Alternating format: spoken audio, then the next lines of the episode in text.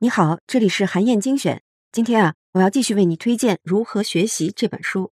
在之前的两期音频当中呢，我分别为你介绍了交替练习法和遗忘式学习法这两种高效的学习方法。在这期音频当中呢，我想继续说一说第三个颠覆你以往认知的学习理念，那就是暂时停机法。什么是暂时停机法呢？其实啊，它可以大致分成两种方式。第一种方式呢，是被迫打断。比如你在学习或者工作的时候，正在做的事情突然被老师或者是同事给打断了。那第二种方式呢，是主动打断，它指的是啊，你在感觉疲劳、没有头绪的时候，会主动放下正在做的事儿，让自己休息一会儿。脑科学和行为科学的最新研究就告诉我们，不管是哪种方式，让自己在学习和工作的过程当中适当的暂时停机，都会起到加强的效果。说到这儿啊，你可能就有点纳闷了。在传统思维当中，一直会强调专心致志，比如从小就听说过的“头悬梁，锥刺股”的故事。那许多名言警句和励志故事都说到要时刻保持不松懈的学习状态。现在为什么又说打断反而能帮助我们更高效的完成任务呢？那么接下来我就给你说一说为什么暂时停机法会增强学习和工作的成效。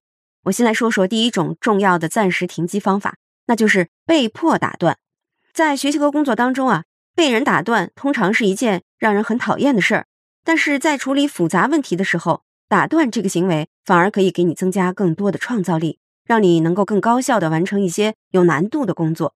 心理学上呢，就有一个著名的理论，叫做蔡加尼克效应。蔡加尼克是心理学大师勒温的学生，他读书的时候呢，就经常和同学们一起去咖啡馆。他在那儿啊。就观察到一个非常有意思的现象，那里有一位服务生，记性非常好，能把每位客人点的东西都记住，从来不需要做笔记。可是，一旦结完账之后，服务生就会立刻把这些信息从脑子里删除，忘得一干二净。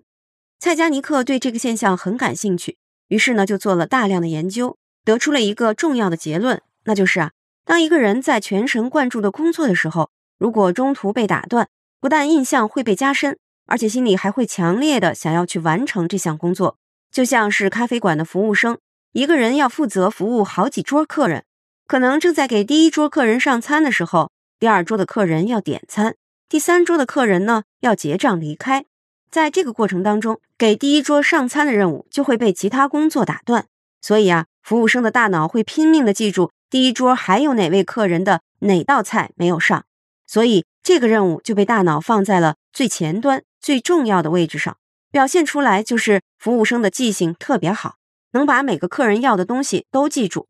可一旦这桌付完账，这个任务就完成了，大脑就会对这项任务进行认知闭合，从任务清单当中删除掉。之后，下一项任务就会顶上来，成为新的最重要的任务。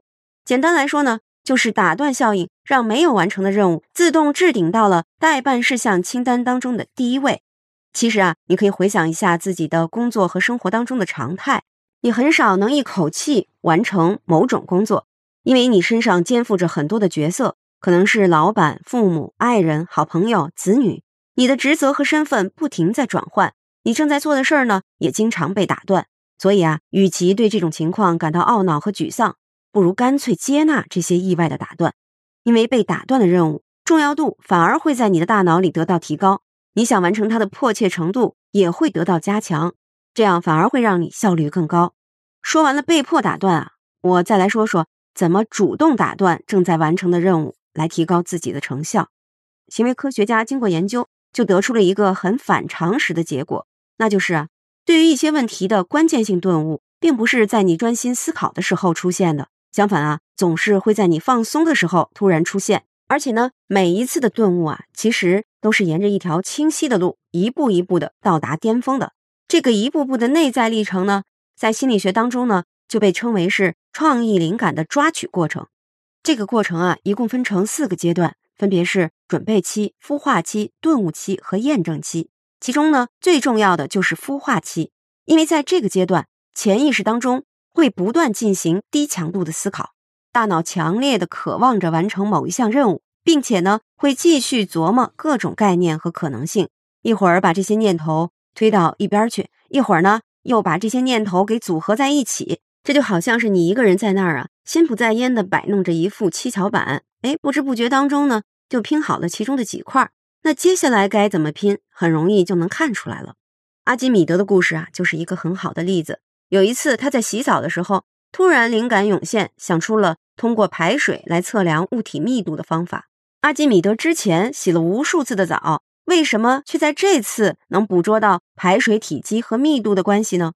没错，这就是因为他接到了测算皇冠密度的任务。连在洗澡的时候啊，他的大脑也在不停地捕捉着相关的信息。于是呢，就在这次发现了通过排水测量物体密度的方法。既然孵化期这么重要，那么怎么给大脑创造条件，让他能想到更好的点子呢？答案也很简单，那就是休息。休息啊，有三种比较有效的方式。第一种是放松，比如躺在沙发上听音乐。第二种呢是轻度用脑，比如刷一刷朋友圈；第三种啊是高度用脑，比如写一篇长文。当你想解决数学或者空间难题的时候呢，上面三种休息方式都是不错的。但是对于解决语言类的难题来说呢，比如像是写报告、写论文，那你应该选择轻度用脑的方式进行休息，比如说玩玩游戏、看看电视等等，这样效果才是最好的。我想提醒你的是啊，关于休息还有两点要注意。第一呢。就是尽量给自己多留点休息时间。研究发现，休息的时间长一点，明显就要比短暂的休息要更好一些。第二点呢，就是要恰当的选择休息的时机，并不是感到累了就跑去打游戏、刷剧，而一定是要在思路上卡壳了，学习和工作实在进行不下去了再去休息，这样才能带来真正的好处。因为啊，如果你的大脑没有遇到充足的困难，那它就没有办法真正的进入孵化期，休息也就不会帮助你想出好点子。那么，通过这三期音频啊，我为你分别介绍了如何学习这本书里提到的三种高效的学习方法。希望你呢能够结合自己的情况，灵活的使用这些方法，一定会对于你的工作和学习成效都会带来很大的提升。好，这就是今天我给你的推荐。欢迎你在评论区留言，分享你的精彩观点。更希望你能把咱们的专栏转发给自己的朋友。本周五啊，我会从评论当中选出最精彩的，送出一本如何学习电子书。结果呢，会公布在评论区当中。寒夜精选，明天见。